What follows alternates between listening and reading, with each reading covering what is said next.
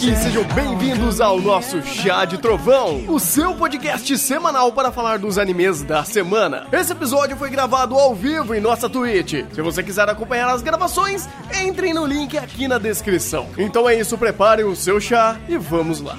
Vamos agora para Doutor Pedra, episódio 15, 16 e 17. Damos um pouco atrasado porque estava nesse negócio de vai, não vai, virada de temporada. Vamos continuar essa tortura ou não? Aí decidimos continuar porque, olha, depois desse arco do, da espaçonave, do, dos, dos astronautas, meu amigo, eu precisava conversar com vocês sobre isso, descarregar um pouco do meu ódio, do meu rancor e continuar reafirmando ad infinito o quanto esse roteiro ele é surpreendentemente podre. Ele só é. Uh, como é que eu posso dizer? É, com. Eu não sei. É, não sei se vocês vão querer discutir isso depois, outra hora, quando tal. Mas pegando para comparação Doctor Stone e o anime dos Super Gênios, eu vejo, o, eu começo a entender o porquê que Doctor Stone tem um roteiro assim. E é um tanto quanto mais cínico. Porque ao fazer isso, é um jeito dele mascarar o absurdo dele com uma suspensão de com uma sensação de suspensão de descrença mais baixa. E daí ele querer fazer o. E junta isso dele querer fazer o over, dele não saber o que ele tá fazendo. E dá isso. É, em vias gerais, eu acho que chegando a esse episódio, esse arco específico do episódio 16 e 17, que é o arco do, do dos astronautas, ele utiliza de algo que me irrita. Porque ele. Como, vamos lá, vamos seguir a ordem. Doutor Pedra começou como um anime cienceiro, um anime que sabe de falar de ciência, um anime que referencia e dá base científica e ele tenta que ele tenta embasar e endossar tudo que ele faz. E ele fracassa miseravelmente para quem para quem sabe do que ele tá falando, mas mesmo assim, o importante é ele se vender. Aí ele primeiro ele já consegue estabelecer que ele é inteligente. Então você já meio que uh, usa o poder de autoridade para embasar os seus as suas mecânicas narrativas. Aí no, no subsequentemente, ele, ele começa a apelar pela comédia. Comédia uh, tão unilateral e tão fraca em ser construída e que ela utiliza muito mais de estereótipos visuais e uti utiliza uh, de hiperexpressividade visual uh, e absurdos de roteiro para tentar fazer a sua comédia, seus pequenos times cômicos horrorosos, para ele gerar a sensação de empatia.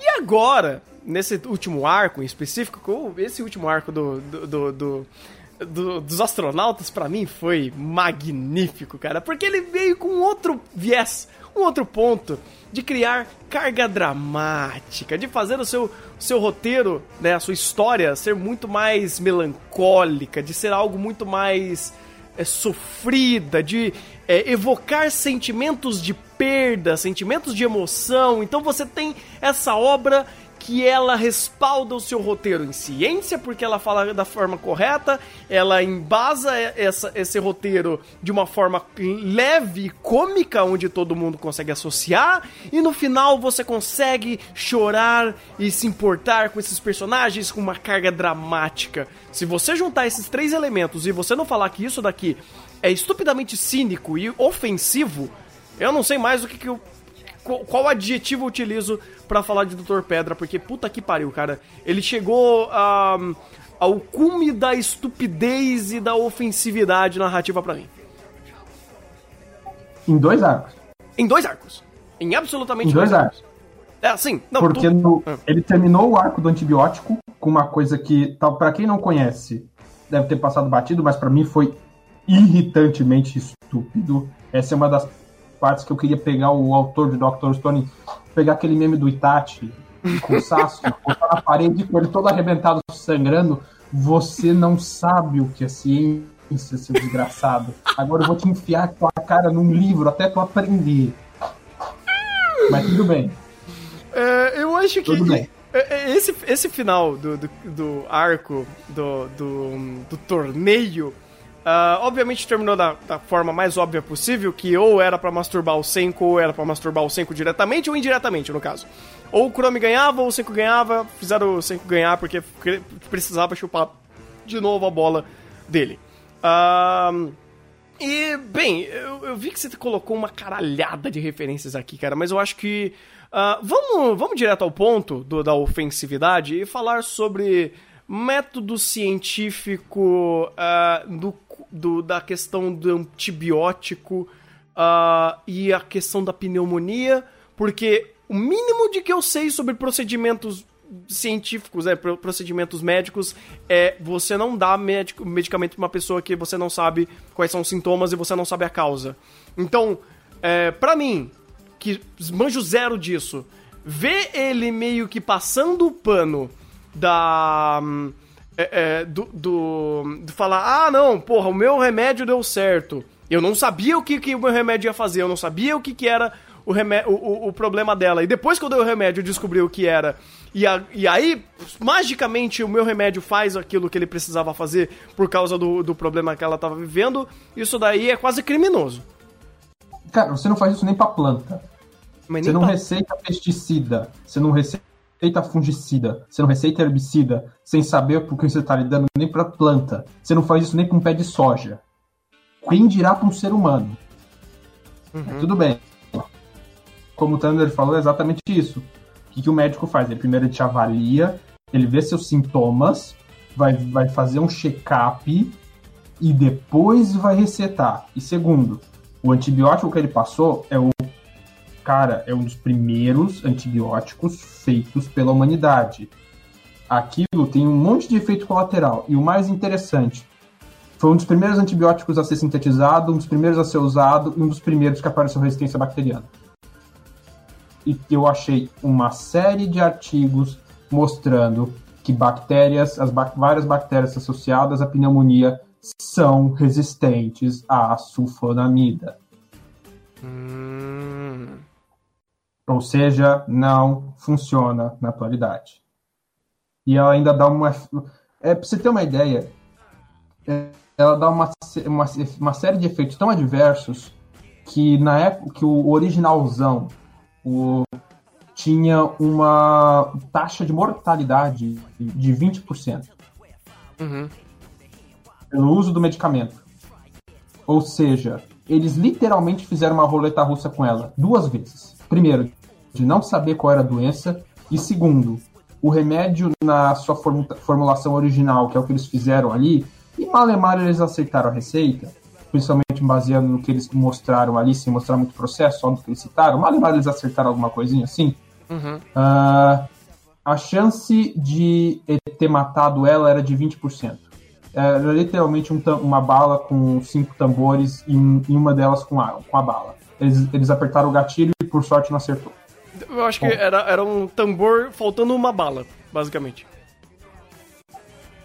É, não, é 20% de morrer. Então é. Ah, 20%? Uma... Ah, tá, tá, tá, tá, tá. Eu pensei que era 20% de ficar viva. Falei, caralho! Aí é triste, não, 20%... não, mas 20% de chance de morte com medicamento já é inaceitável. Porra, não, demais, demais. Ah, tudo bem, vai. Pode vir alguém que fala, ah, mas. Ah, ele. Se eles não fizessem, ela ia morrer. Então eles fizeram certo. Eu. Gente, ela tá há 10 anos. Ela tá no mínimo. No mínimo mínimo 10 anos com pneumonia mostrando sintomas avançados. 10 anos com pneumonia.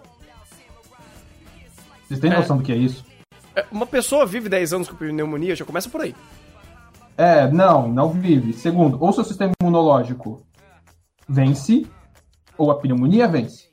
Como diria, como foi falado no próprio episódio de Hataraku Saibou. Uhum. Ela sai, ela começa a tomar o corpo todo, essa bactéria toma meninge e você morre, pode morrer de meningite. Hum. Uh, eu. É, é, é, tipo assim, o anime meio que usa a desculpa que ele usava água quente pra amenizar. É, por, é, é, é, você se manter limpo pro seu sistema imunológico não ter que lidar com mais coisa a não ser a própria doença. Hum. Mas ainda são 10 anos com pneumonia. Vai. no mínimo. É, isso é verdade. Isso é verdade. É... Tipo, hum. é... Ou ela não tinha pneumonia, tinha qualquer outra doença, é, tipo hum. alérgica, que não era bacteriana nem nada. e o, e o remédio curou alergia, sabe lá como. Ou ela tem um sistema imunológico muito, muito esquisito, porque ele consegue controlar a doença, mas não controla. Ele, ele conseguiria diagnosticar uh, que era tuberculose. É pneumonia, desculpa. É, usando o ratinho que ele usou? Ou pelos próprios sintomas visíveis que ela tinha? Uh, é meio difícil. O teste de tuberculose é um pouquinho diferente. Inclusive, se aquele ratinho tivesse com tuberculose, você Tuber... não ia. Não... É tuberculose, ah, pneumonia? Tuberculose não, pneumonia. É... Hã? Pneumonia, não é tuberculose? Ou é a mesma coisa? Não, é, agora, agora eu tô confundido. Ah, tá. É, é, eu, eu, confundi, confundi então. É que tuberculose é bastante contagioso. Hum. Então, você não vai dissecar o ratinho com tuberculose com uma mascarinhazinha de pano. Entendi. E, é, ele tava sem luva também, né? Tava, tava sem luva. Ele só tava com as faixinhas Ed no, na, no bracinho dele. Ok. Você não Pior vai aí. mexer. Vamos lá, legislação. Se eu não me engano, para você mexer com, com um microorganismo patogênico humano, você precisa de no mínimo um laboratório classe 3. Se eu não me engano, eu sei que vegetal, se eu não me engano, para mexer com patógeno vegetal, eu acho que é um classe 2. Microorganismo comum é classe 1. E, e, acho que patógeno humano que não tem tanto risco, se não me engano, é um classe 3. Classe 3 já é uma, um nível de segurança extremamente alto. Uhum. O que entrou contaminado no laboratório não sai do laboratório contaminado. Você já tem aquelas roupas de proteção, tipo máscara com tudo. Você já tem um fluxo laminar especial. Então, não é qualquer coisa que você mexe ali. Uhum. Uh, perguntaram aqui se poderia ser uma doença mais leve e depois virar pneumonia. Isso daria? Poderia evoluir sim. Poderia um quadro evoluir para pneumonia. Inclusive, não é só pneumococcus que dá pneumonia, Staphylococcus aureus pode dar pneumonia, um monte de bactérias pode dar pneumonia, mas ainda fica 10 anos com a doença. E mantendo os sintomas. Eu até, eu até esqueci. Isso daí foi até o erro meu de eu ver e eu até esqueci de, de, de pescar. Mas o que exatamente é pneumonia? É uma inflamação. Tipo, é uma bactéria que ela vai se hospedar no seu pulmão e vai meio que causar uma inflamação ali nesse meio e o seu pulmão vai ficar com um pouco de água. Vai hum, começar a ficar com água. Entendi. Se eu não me engano é isso, porque faz duas semanas que eu li a referência toda, mas algo nesse sentido. Já, já, já, já, já, é um ponto, já é um ponto de, de partida. Não, não, faz sentido, faz sentido, faz sentido. E uh, eu acho que também, meio que adiantando algum ponto, eles falaram que pneumonia, ou deixaram subentendido que pneumonia, ele passou de geração a geração. Não era pra estar tá todo mundo morto? Muito. Muito hum? morto. Ah, tá. Primeiro, tá. quem é quais são os organismos, vamos dizer assim, quem é mais suscetível a doenças? Uma criança, um adulto ou um velho? Quais, em, ordem, em ordem de suscetibilidade, quem você colocaria? Hum, eu diria uma criança, um velho e um adulto? Sim. Acertei? É! É, eu tenho adultos pegando uma pneumonia e um monte de crianças do lado assistindo. É, Começa é. contagiosa. Uhum. Bactérias. No mundo que de repente eu descobri que na ilha vizinha tem antibiótico. Eu podia ter lá desde. Eu podia ter usado um GPS. Calma, a gente vai chegar lá. Calma. Não, não. Vamos chegar lá. Eu, porque para mim, a questão da pneumonia não foi o maior bullshit do episódio 15. Foi uma coisa que eu acho que ninguém ia perceber. Foi o ataque especial do pneumococcus. Aquilo para mim me doeu. Hum? É. Tá, vai. É... Vai querer falar mais alguma coisa da pneumonia ou pode pular pra esse tópico? Pode pular pra esse tópico, fiquei curioso. É, vamos lá. Quando o remédio dá a reação adversa, o Senko fala que aquilo que com aquela reação adversa ele ganhou porque aquilo demonstrava que o pneumococcus no pulmão estava ativando seu ataque secreto. Ele falou algo nesse sentido, tenho quase certeza. Uhum. Ataque secreto, habilidade especial, alguma coisa nesse sentido. Que era transferir seus genes tóxicos para as bactérias inocentes vizinhas. Isso tudo induzido pelo antibiótico. Vamos parar dois segundos e pensar. Eu tenho um antibiótico que vai para combater uma doença, mas que faz com que a bactéria que transmite essa doença faça as outras bactérias do lado passarem a fazer a transmitir essa doença. Que eficiência é essa? Quem aprovou esse antibiótico? Eu acho que isso não faz nem muito sentido. Não, é, não faz. Ah, que, é, ele falou. É, ele, ele fala alguma coisa assim, tô, tô pegando aqui mais ou menos o, o momento. O golpe, o, o golpe especial da, do Pneumococcus. É... Ah, tá, ele explica antes. Ele faz as bactérias voltarem a ser inofensivas. Mais ou menos isso. Voltarem ou passarem, deixarem de ser inofensivos? Você tá fazendo aliados espalhando. Ó, vamos lá. Eu sabia. Cadê? A bactéria está ficando pior, tá? Esse aqui é o cara falando. É, está fazendo aliados espalhando seus genes tóxicos para bactérias inofensivas na, é, inofensivas na volta. É um golpe especial da bactéria pneumococo. Pneumococcus. Ah, o golpe especial da bactéria pneumococcus é o que estava em Rataraco Saibu, que é a parede dela. Ela é uma gram-positiva, se eu não me engano. Uhum. É a parede, muco, essas coisas. Vamos lá. O que, que é essa transferência de genes para as bactérias vizinhas? Se chama transmissão horizontal de plasmídios.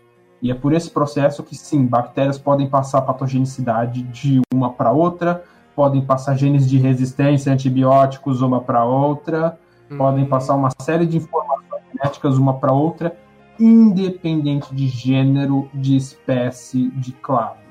Ou seja, bactérias completamente diferentes podem trocar material genético através dessas estruturas de DNA chamada plasmídio e podem uma bactéria não virulenta, nem todo pneumococcus vai causar pneumonia, porque eles nem sempre têm um gene de virulência esse gene de virulência que vai causar doença, geralmente está dentro desse plasmídio. Ele pode receber esse plasmídio do ambiente ou de uma bactéria vizinha por essa transmissão, né, por esse plasmídio de, e essa transmissão horizontal de genes. Eu tenho um antibiótico que induz a minha bactéria a realizar esse processo que pode tanto fazer com que as bactérias vizinhas passem a ser patogênicas, quanto induzir uma resistência a antibióticos. Oi? Hum. Tipo, primeiro que isso não tem embasamento científico nenhum.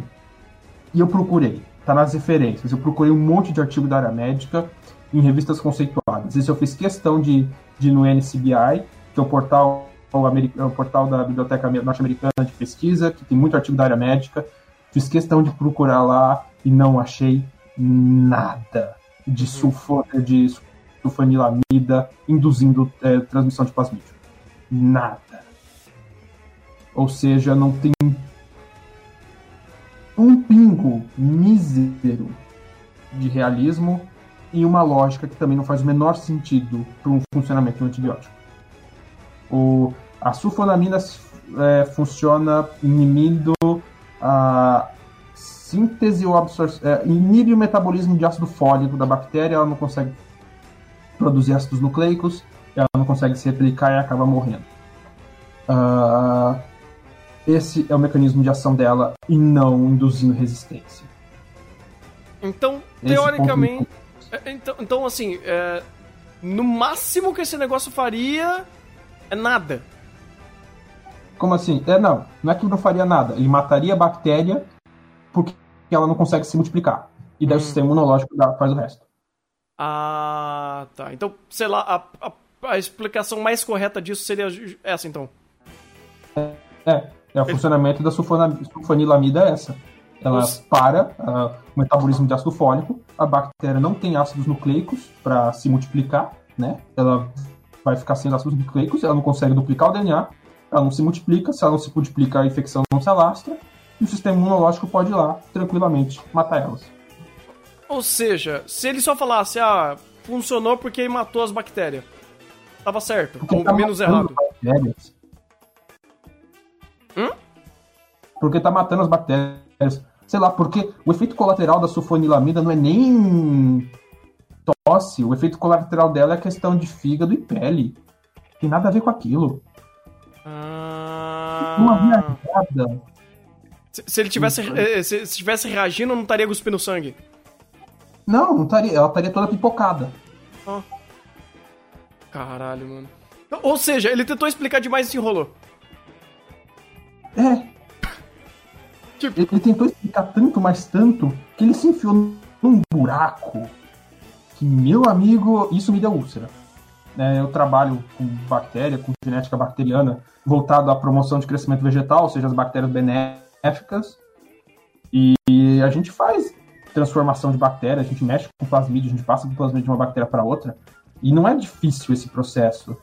Mas o que o Dr. Stone fez ali é estúpido. Nossa. Completamente estúpido. Ou seja, ele, é, o, que- o que o Gomadara falou, é Dr. Dr. Pedra fazendo over onde não precisava. Onde não devia, né, inclusive. É, às vezes o resultado mais. A, a- a resposta mais simples é a resposta correta, né? Não é, não é difícil. Então, é. Não, não é. Caralho, então é aquele negócio. Se ele tive, se tinha 20% de matar, é, pelo menos é aquele negócio. Não passou nos 20%, deu certo sem querer. Se ele tivesse falado isso, seria melhor do que ele, porra, não, eu sabia que tava acontecendo e ainda vai lá e explica errado. Puta que pariu, né? Ele podia simplesmente ter falado: deu certo. Eu apostei e deu certo.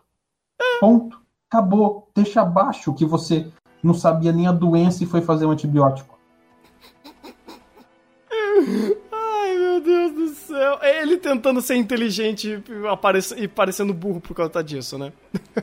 É, ele tentando ser inteligente, mas se, se qualquer um que conhece a área vai ver que ele, meu Deus do céu. Se ele tem qualquer diploma de ensino de educação infantil de pré-1, revoguem esse diploma. Ai, meu Deus do céu, velho. Que horroroso, cara. Que horroroso. Mas uma coisa esse episódio acertou. Hum. A fórmula da Coca-Cola. Ah, tá certo. A Coca-Cola original, original zona, tipo, ti- sem ser aquela que tinha cocaína, que é medicinal.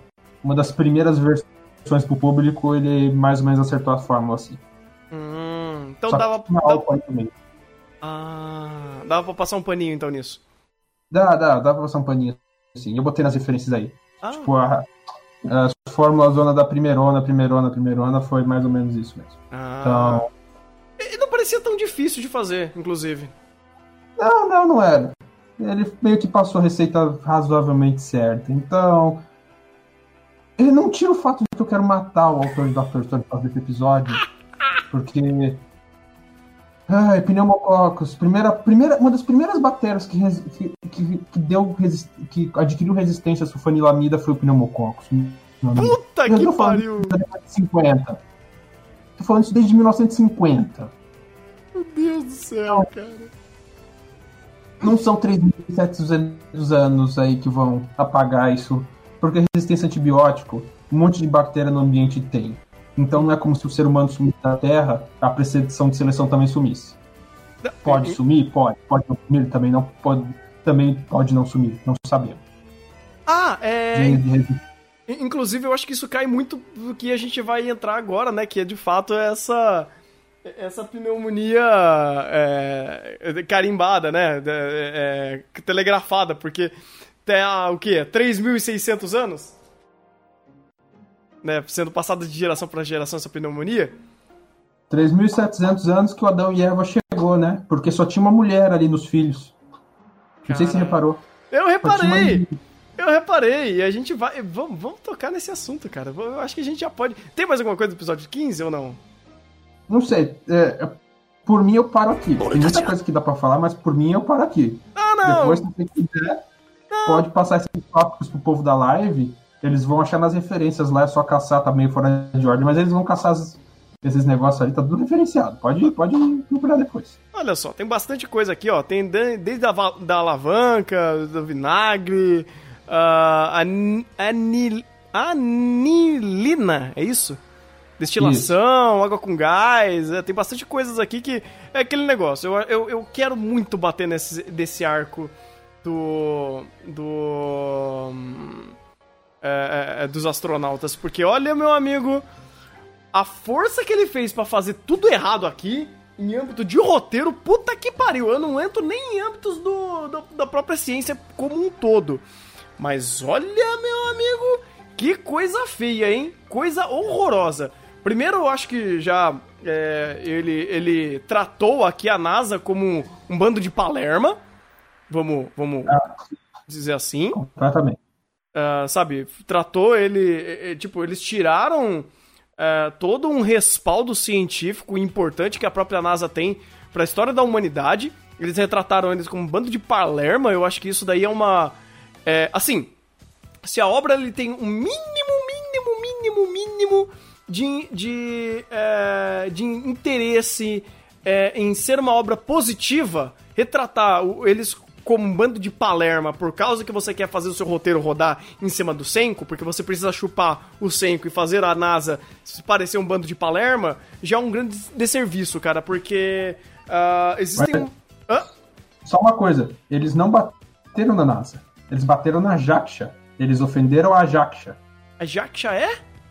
A agência japonesa, é a NASA japonesa. Ah, é, pode crer. Desculpa, gente, desculpa. Eu, eu é que. Não, não. É, é, Mas que, é aquela é... coisa, a Jaxa não tem programa próprio, ela sempre está em conjunto com outras agências. É que nem a agência brasileira. Ah, só, sei, sei.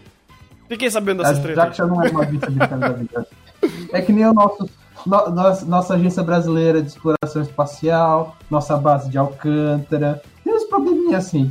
Não. assim. Tudo bem que talvez a tecnologia esteja um pouquinho à frente, mas. Ó, ó, ó vamos lá, vamos combinar que, ó, se fosse o astronauta brasileiro que tivesse todo nesse rolê, quando ele voltasse pra Terra, ele não ia fazer 2% da cagada que fizeram, mas deixa abaixo. ah, não, não, tudo bem. Inclusive, eu botei nas referências tudo isso, eu consegui achar no site da NASA o local que descrevia todo o procedimento para você se alistar como astronauta, como é de verdade, os treinamentos. Então, minimamente o pai do seco é um baita de um acadêmico. Você precisa de uma baita de uma pós-graduação para entrar lá. Então. É, Ai, é. como ele chama o cientista de burro ali. Não, não Ai, ele, cara, ele, eles chamaram os cientistas, toda a classe científica, de um bando de anencéfalos alienados, estereotipados, porque precisa fazer as piadinhas de anime idiota. Uh, é, é, completamente diferente, cara, é, de qualquer obra que tenta referenciar, uh, pelo menos, pessoas de poder, vamos dizer assim. Poder, poder no sentido de conhecimento, poder do, numa série de sentido. Eu acho que um status uh, renomado, vamos dizer assim.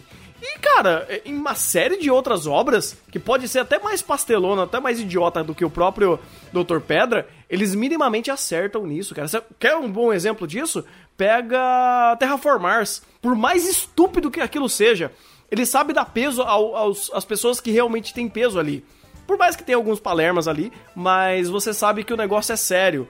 Então, quando você estabelece que o seu, que existe um, um um, um grupo de cientistas, um grupo de pessoas importantes que são um bando de animal, que um bando de, de burro, um bando de idiota estereotipado, que é para fazer piadinha de anime, você fala, vai pra puta que pariu, cara, porque o roteiro ele, ele acaba quebrando ao ponto dele. Uh, cara, você precisa estabelecer que eles são, uh, primeiro, os lendários sobreviventes da Terra. Você precisa estabelecer que eles foram os, primordi os, os primogênitos da nova geração da humanidade. Primogênito, não sei se tá certo. Os, os, os, os é, a pessoa que gerou ali. Os, os geradores da. A endogamia comeu solta. Ô, oh, desdrama. Pois é, cara. Ideia a gente já vai entrar.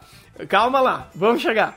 Então, assim, você não. tem que estabelecer tudo isso e não, cara, você estabelece que eles são um bando de mongoloide que não pensam o básico do básico do básico do básico do que realmente alguém com mínimo de cérebro, mínimo, não precisa nem muito longe, mínimo de cérebro, é, teria que resolver nessa situação. Então, assim, desde a concepção até a ação, do, construindo através do conflito, isso é tão nojento narrativamente que eu, eu, eu fico com nojo de ver esses personagens. Eu, eu, eu sinto pena desses personagens existirem, porque um escritor correlacionou eles dessa forma. É tão nojento a forma que isso é escrito que eu falo, não é possível que eles chegaram a esse nível de estupidez para embasar o quanto o protagonista é foda. Eles fizeram dois episódios para falar o quanto o Senku é foda.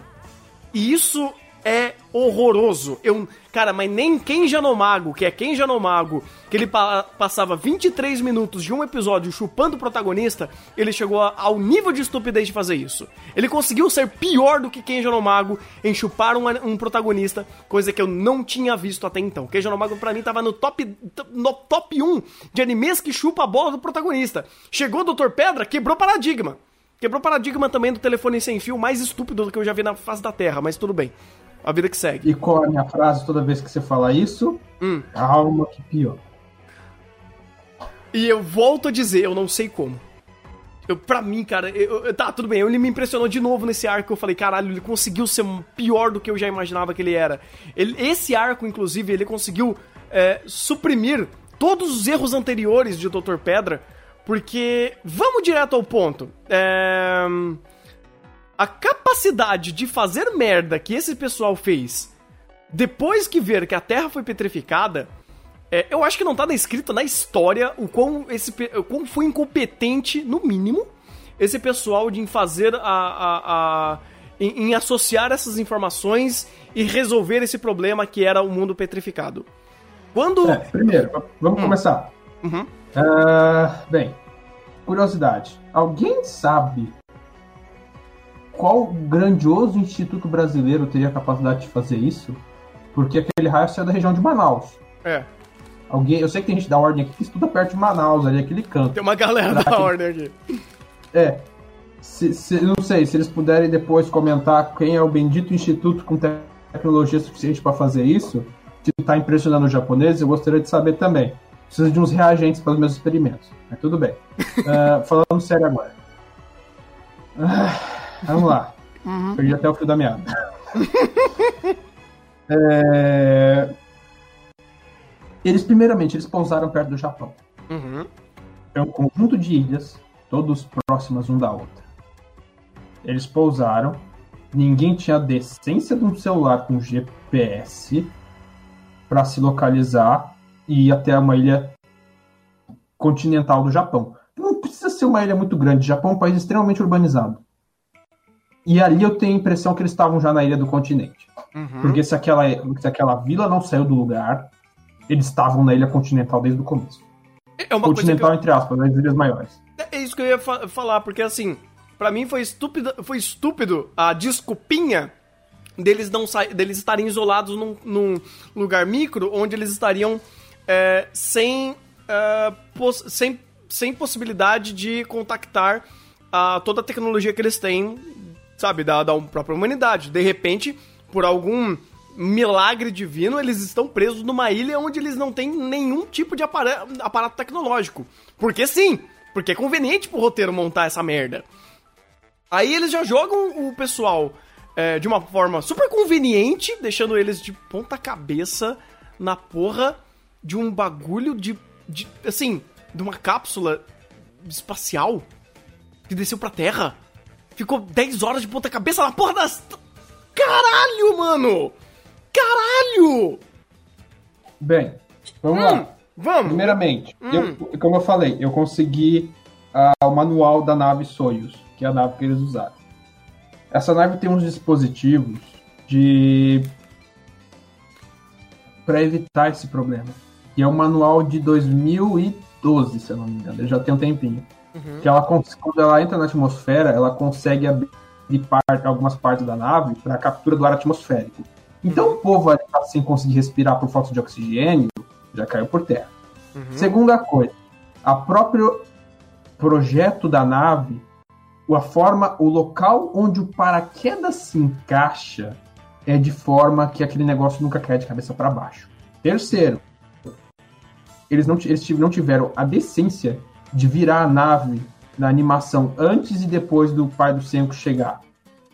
Antes, a nave virada era X, ele desvirou a nave, pegou o pessoal e virou de volta a cabeça para baixo para ela ficar na mesma posição. Puta que pariu, essa eu não peguei. Essa eu juro que eu não peguei. É, tudo bem. Tudo bem. Não, perfeito. Vamos lá. Uhum. Ninguém tem. Ninguém, ninguém, ninguém, nem a, nem a Popstar ali tem uma decência de um celular. Que seja o celular mais vagabundo que se tem hoje em dia. Você tem um GPS. GPS hoje em dia, comercial, cara, a precisão dele tá em centímetros. Caralho! É. Para agricultura, a precisão aceitável do GPS para uso civil é, é de 1 milímetro. Eles são astronautas, eles têm, eles têm acesso ao uso militar. Se o civil consegue chegar a 1 milímetro, eu não quero saber como chega o militar. Vamos lá. Uhum. Ninguém tem uma decência de um GPS. Ninguém tem uma decência de um celular. Beleza, beleza. Eles estão presos numa ilha. Ninguém teve a decência de quando o mar estava calmo e todo mundo estava bem de construir uma jangada e tentar achar o continente. Uhum. Vamos ficar na ilha. Beleza. Ah, vamos lá, continuando. De repente vamos começar a fazer filho e de repente pneumonia. Beleza, beleza, beleza. Ninguém teve a decência de começar experimentos para começar para desfazer a petrificação e eles tinham um médico ali. Eles tinham um casal de médicos no grupo. Eu tô chorando ah, de rir. Continua. tô chorando de rir. Vamos lá, vou voltar pro GPS. Vai lá, vai lá. Vamos voltar pro GPS. Uh, eu sei que não é uma constelação de GPS, o Landsat, Landsat 5. Landsat 5 é uma constelação de satélites lançada na década de 80 para sensoriamento remoto da Terra. Boa parte das imagens do Google até uns anos atrás era dele. Ele, ele foi lançado na década de 80 e permaneceu operante até 2012. Caralho! Tem satélites da década de. Do início do, do lançamento de satélites para o espaço. Década de 40, década de 30, se bobear. Que ainda estão em órbita até hoje. Então, do nada a estação espacial cair, e todos os satélites da humanidade começarem a cair, Vamos lá. A vida média de um satélite de GPS projetada é de 4 a 8 anos. Eles duram muito mais. Landsat que o diga, durou mais de 30. De, não é um satélite GPS, mas é um satélite lá. Os satélites podem durar muito mais, dependendo de como tiver a situação ali, eles conseguem durar muito mais. E não tem uma constelação de satélite, de satélite para georreferenciamento. Você tem o GPS que é o americano, você tem o GLONASS que é o europeu, você tem vários outros. Era só sintonizar. Mas tudo bem. Uh, vou, vou, vou, voltar, vou rapidinho, voltar rapidinho, rapidinho, rapidinho, né? rapidinho, rapidinho. Deixa eu pegar um detalhe aqui, que passou bem numa cena que eu achei maravilhosa. Nós fomos muito bem treinados para sermos náufragos.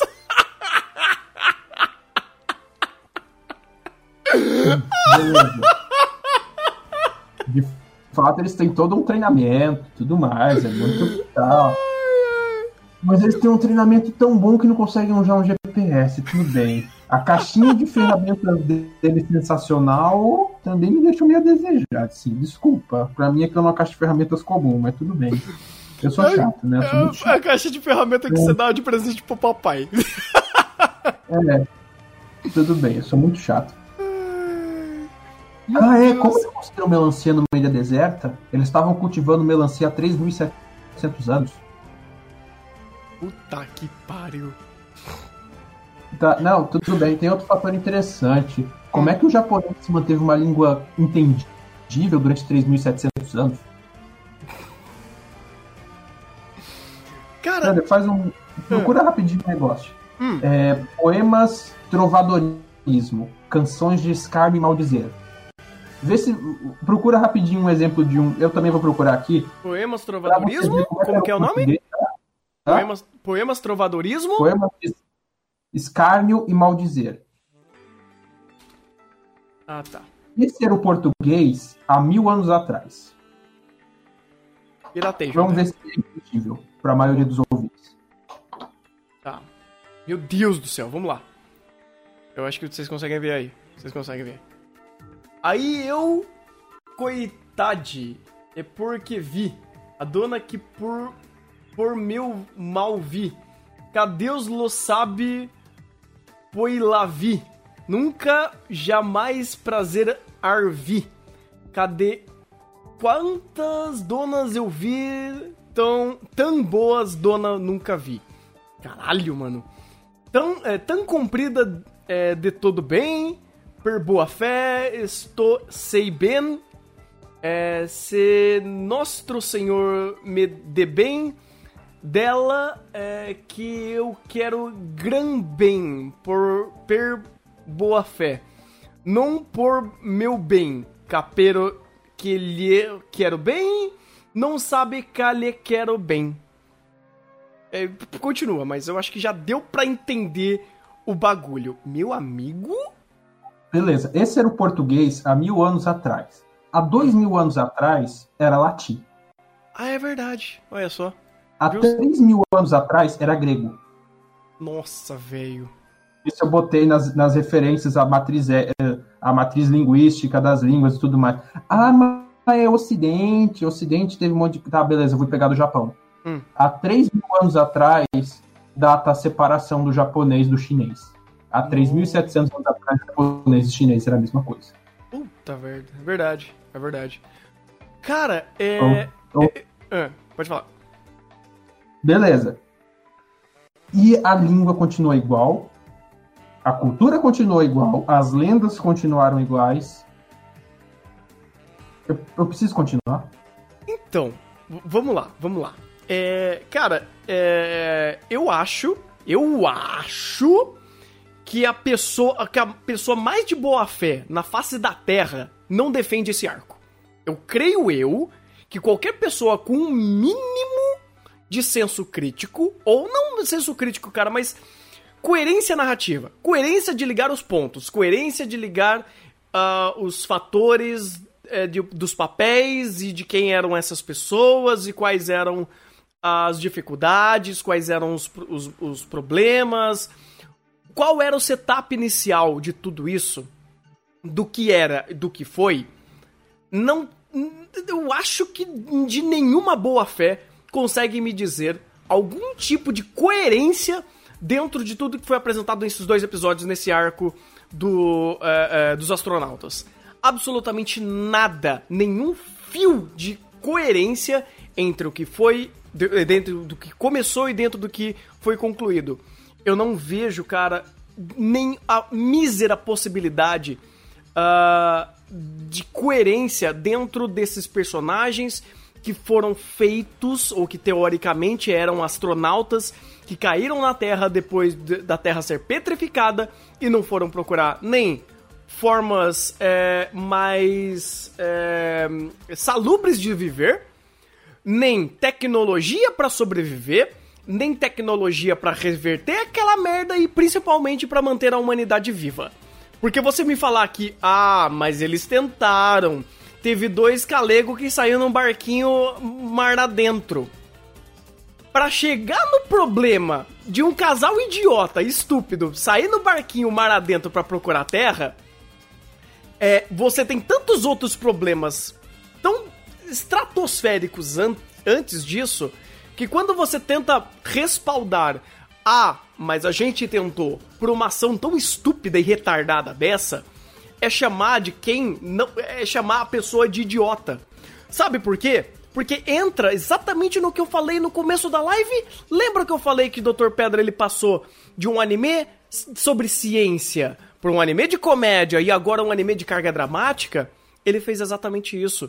Ele fez a decomposição desses personagens, ou a tragédia desses personagens que estariam em um setup que eles não têm é, conhecimento, que eles estão à mercê de, um, de uma situação é, revés a eles, que eles vão sofrer com aquela consequência e aquilo vai ser trágico, aquilo vai ser comovente, eles estão à mercê de algo que é muito maior do que eles e eles não têm competência e força para lidar com aquilo porque eles não eles estão à mercê de uma situação. Isso daí é um, é um, é um mal utilizado, vamos dizer assim, em histórias de terror. O meu personagem ele está à mercê de um problema muito superior a ele, onde ele não tem como resolver e qualquer coisa que ele faça desse fio de esperança para resolver, ele vai cair por terra e ele vai errar e ele vai acabar morrendo ou, ou a tragédia irá chegar. Então, cara, para você ter a desculpa onde tudo isso, no final das contas, só só para setar a tragédia, Primeiro, para setar a tragédia narrativa onde você está mostrando o quão sofrido foi a passagem dessas pessoas para criar senso, para criar carga dramática, para criar um, um, senso de verossimilhança. Eu não posso nem usar essa palavra porque é pesada demais, mas um senso de é, é, de conexão com esses personagens, né? Um senso de. Eu esqueci a porra da palavra, obrigado, Thunder, caralho. É, um senso de empatia uh, você sacrifica toda uma lógica por trás da construção de mundo, por você sacrifica todo o respaldo de conhecimento do personagem, você sacrifica absolutamente tudo, tudo dentro de uma narrativa para fazer um momentinho para falar chora o taco, olha como é triste, olha como a, a waifu que cantava morreu, olha como esses personagens que você não se importa eles foram naufragados foram procurar terra e morreram. De quebra, Hã? De quebra a gente teve a, a gente teve um flashback triste da cantora é! Chora, filho da puta, enquanto ela tá, tá, tá com, é, mostrando o passado triste dela, dela apanhando pro pai, porque o pai era bêbado e ela cantou, mas ela superou a vida porque ela se tornou uma cantora e ela passou por dificuldades e ela se tornou uma cantora.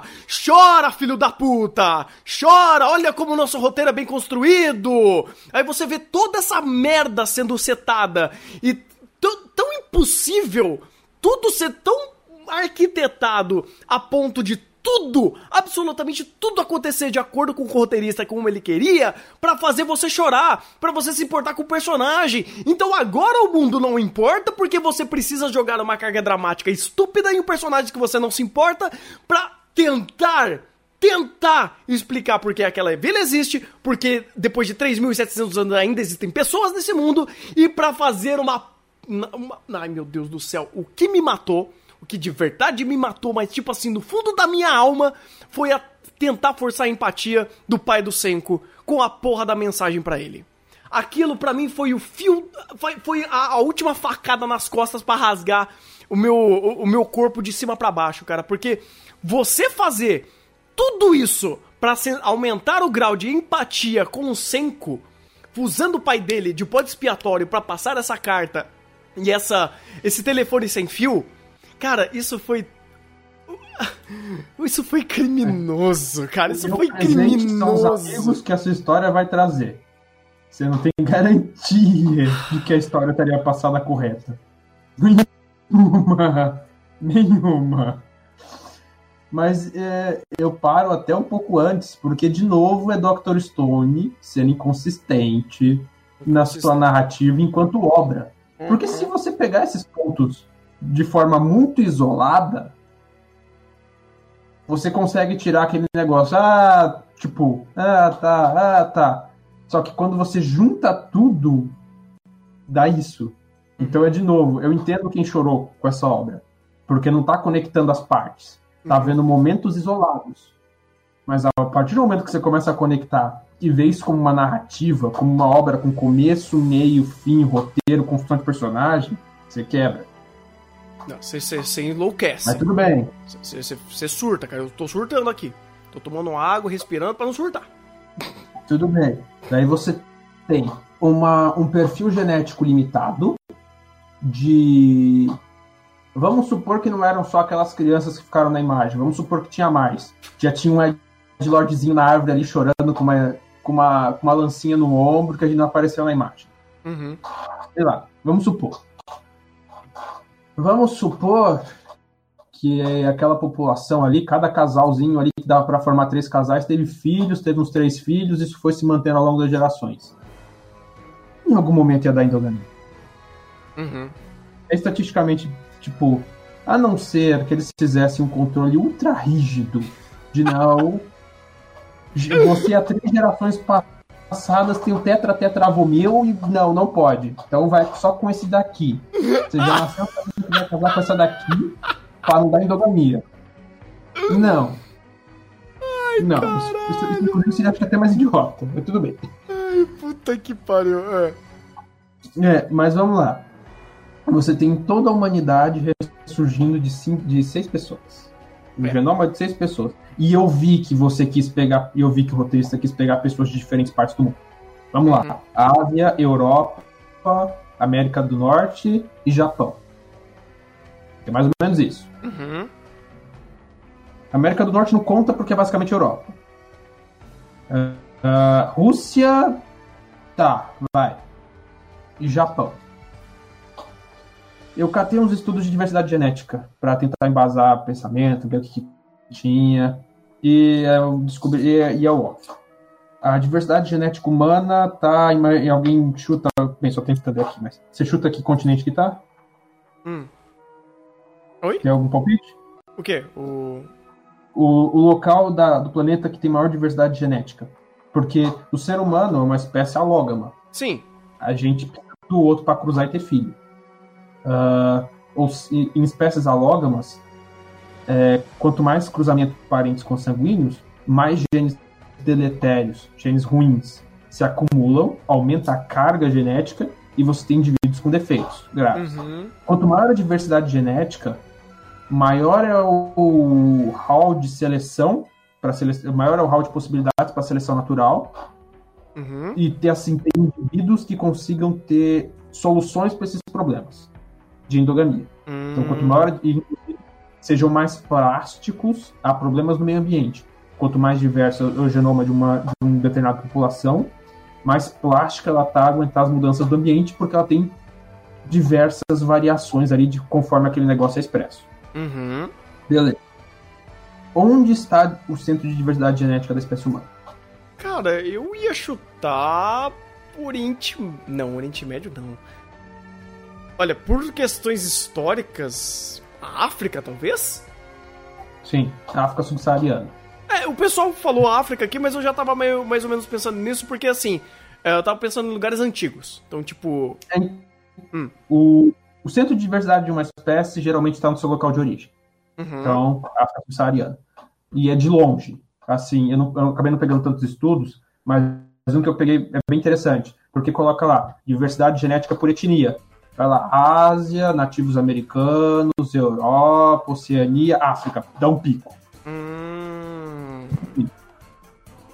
E eu não sei se é nesse ou outro artigo que fala que as, é, é mais comum, é significativamente mais comum que as mudanças genéticas de pessoas fora da África sejam de genes deletérios do que genes benéficos. Ou seja, nós, que não temos um- uma genética af- afrodescendente tão forte, tendemos a ter uma maior carga de genes deletérios. Isso é determinístico? Não. Inclusive porque nós estamos no Brasil, todo mundo aqui é uma mistura desgraçada. Sim.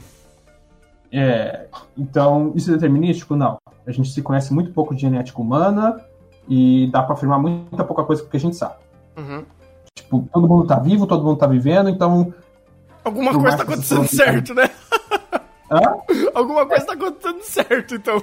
É, por mais que as probabilidades existam, tá todo mundo vivo, tá todo mundo bem, então não tem muito que ficar querendo fazer eugenia nessa desgraça. Sim, justo. Ah, mas ainda não tira o fato de que, geneticamente falando, ele não tá pegando grupos tão distantes. Uhum. tudo bem, variedade, apesar disso a variabilidade genética é muito grande, tem até um estudo que eu não consegui catar para referenciar que fala que se qualquer etnia, como um todo, fosse preservada, você preservaria 90% da variabilidade genética humana, porque a variação genética entre indivíduos de uma mesma etnia é menor do que entre a variação genética dos genes entre duas etnias. Oxe. É, isso é até um tema bastante interessante. Uhum. Mas, mas ali você não tem etnias inteiras, você tem indivíduos Uhum. você tem uma diversidade genética reduzida e uma pressão de seleção forte desde o começo, que o povo estava morrendo de pneumonia. Uhum. Ou, Era pra estar todo mundo morto, inclusive.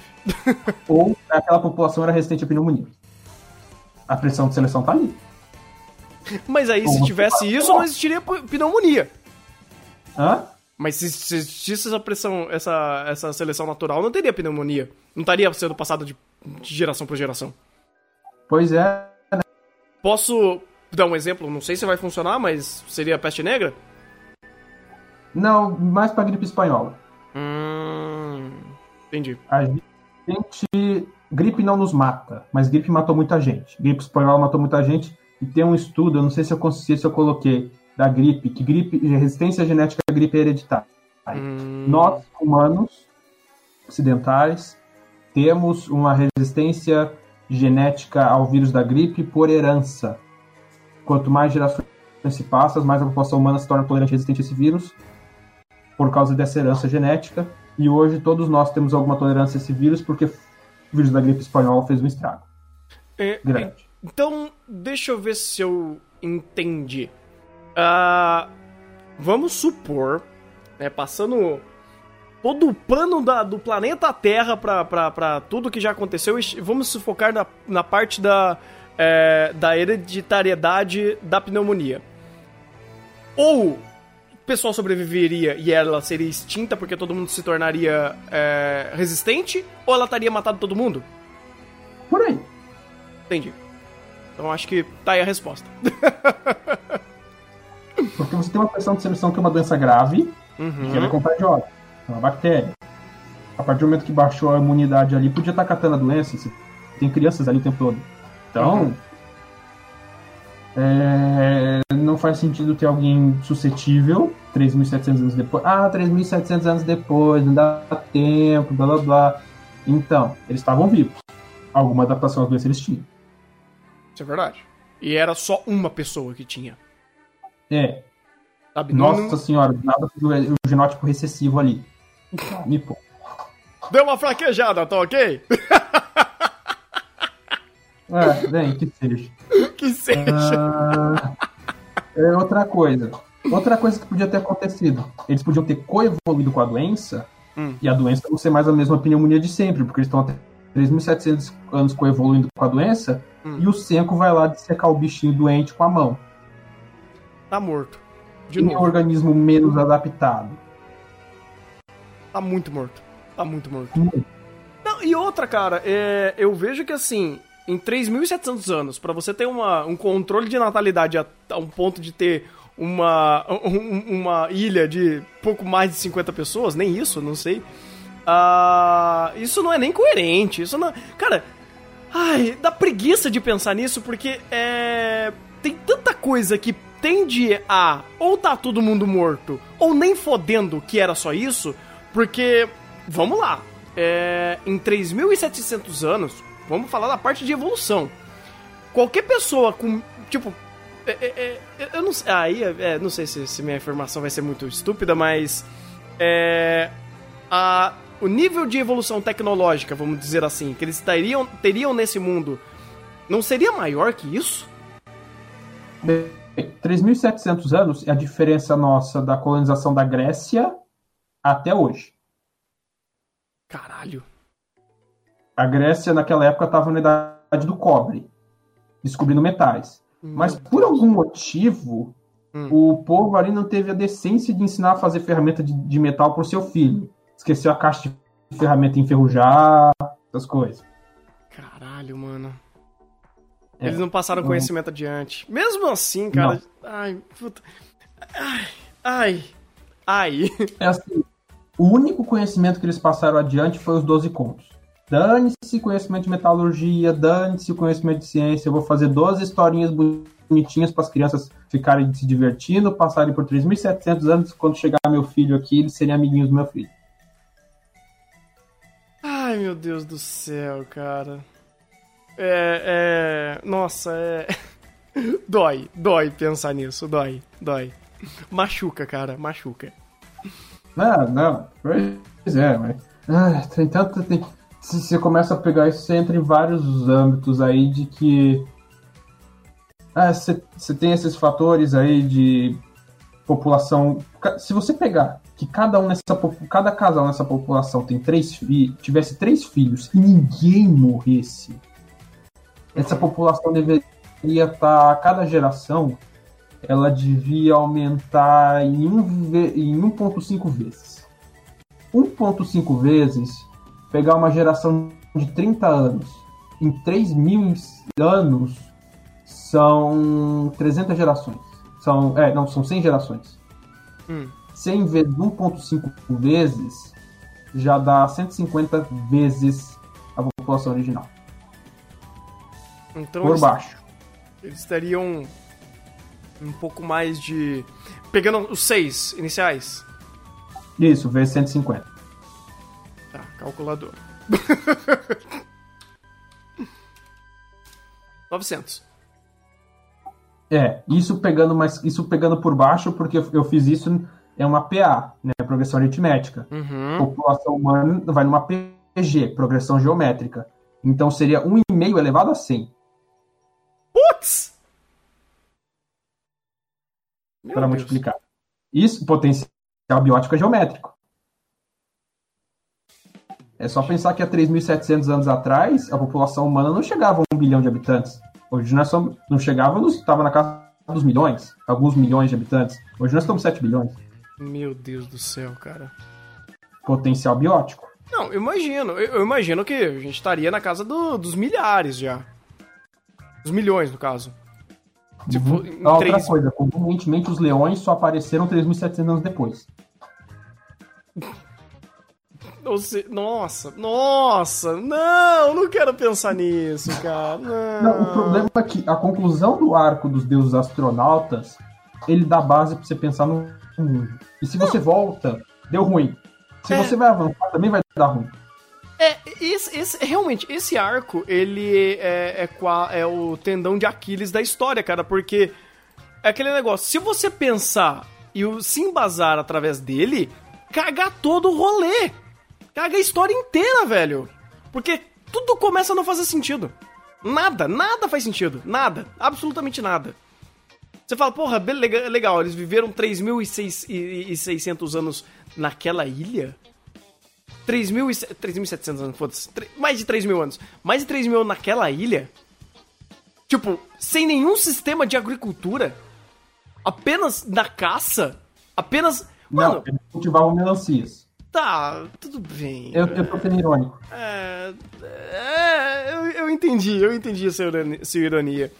Então, assim, era pra estar todo mundo morto, cara. Esse lugar já não era mais pra existir. Esse cemitério nem.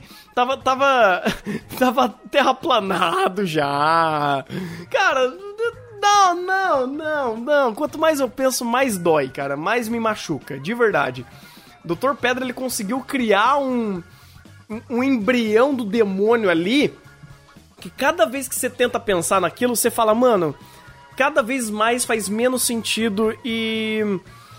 Eu acho que eu posso concluir, cara, que ele tentou explicar algo pra, obviamente, tentar dar o cunho dramático, porque esses dois episódios, a quantidade de gente que morreu, a quantidade de choro que teve, diálogos grandiosos e momentos épicos pra forçar empatia, é, porra, cansou de ter isso, né? Eu falei, ah, chora, filho da puta.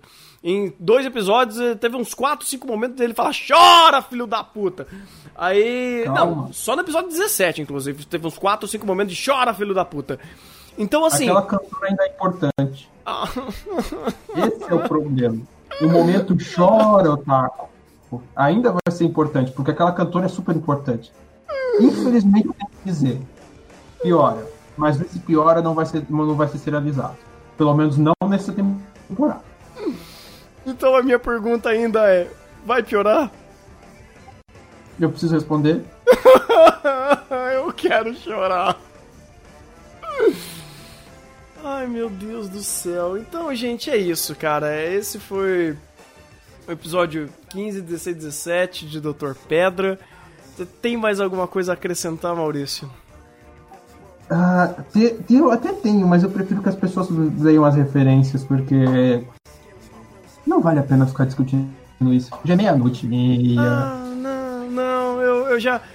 Eu já, já queimei todos os meus neurônios, já, já usei toda a minha boa fé e boa É. vontade pra tentar rir sarcasticamente de tudo que é idiota. Mas toda vez que eu faço isso, ele consegue superar na idiotice. Eu acho que a última referência que eu queria fazer é que ele conseguiu é, superar o maior bullshit de telefone sem fio que eu já vi na história dos animes, que era em Code Guias. Que fizeram duas vezes, né? Televisãozinha, Ruruxo, quem lembra, lembra. Duas vezes. O que, que eles fizeram aqui? A historinha dos 100 contos, que dura 3.700 anos. Que coisa bonita, que coisa maravilhosa. Chupa, Uruxo. Chupa. Quer, quero ver fazer uma dessa? Conta uma historinha, grava um videozinho que vai durar 3.700 anos. Vai, filho da puta. Ei, que delícia. Que, que alto astral. Ei, maravilha, viu? Tomar no... E você olha e você vê isso, que eu pego os comentários do povo do mangá. Na época que eu tava lendo, que eu li isso, o povo aplaudia isso, e quando chegou o final do, ar, do arco do Senko versus Tsukasa, o povo tava achando bullshit aqui. Porra, se o é pessoal tava aplaudindo isso, imagina o que a gente vai ter de Tsukasa versus Senko, porque agora vai estourar a guerra. Olha, Xixiu tá vindo! Vamos tretar com ele! Ei, Bem, não é spoiler eu falar que são os arcos que vão seguir. Né? É, não é, é de fato. Se for, ninguém se importa. Uhum. Vem lá, arco de defesa da vila, depois arco do smartphone, arco de preparação da guerra e guerra total contra contra a Vila Tsukasa. O final da Guerra Total e o, e o arco do smartphone, final dele, cara, tem umas conclusões que se. O, o, o, arco do smartphone vai voltar nessa cantora que morreu, e o final do, do arco da guerra vai envolver uma geladeira.